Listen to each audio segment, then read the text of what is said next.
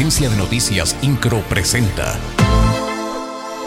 Resumen informativo. Como agradecimiento al compromiso, el profesionalismo y la vocación de servicio, el gobernador del estado, Mauricio Curi González, entregó reconocimientos a 12 representantes de la Policía Estatal, quienes dijo, a través de su actuación sobresaliente en el cumplimiento de su deber, hacen valer la ley y llevan la justicia a toda la entidad.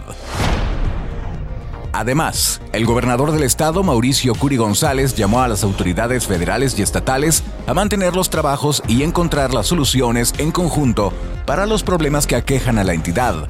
Esto con la finalidad de mantener el clima de paz y seguridad en beneficio de las y los queretanos. Lo dijo durante la mesa de coordinación estatal para la construcción de la paz y seguridad con la finalidad de crear mejores condiciones de vivienda para las y los queretanos que más lo necesitan, el presidente municipal de Querétaro, Luis Nava, dio inicio al programa de ampliación y mejoramiento de vivienda 2022, que a través de la construcción de cuartos y techos mejorará la calidad de 578 personas. La Secretaría del Bienestar de Querétaro informó que el sábado, lunes y martes seguirán la vacunación anti-COVID en menores de 5 a 11 años de edad.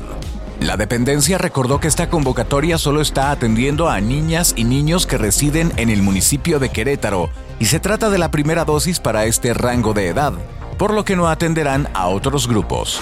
INCRO, Agencia de Noticias.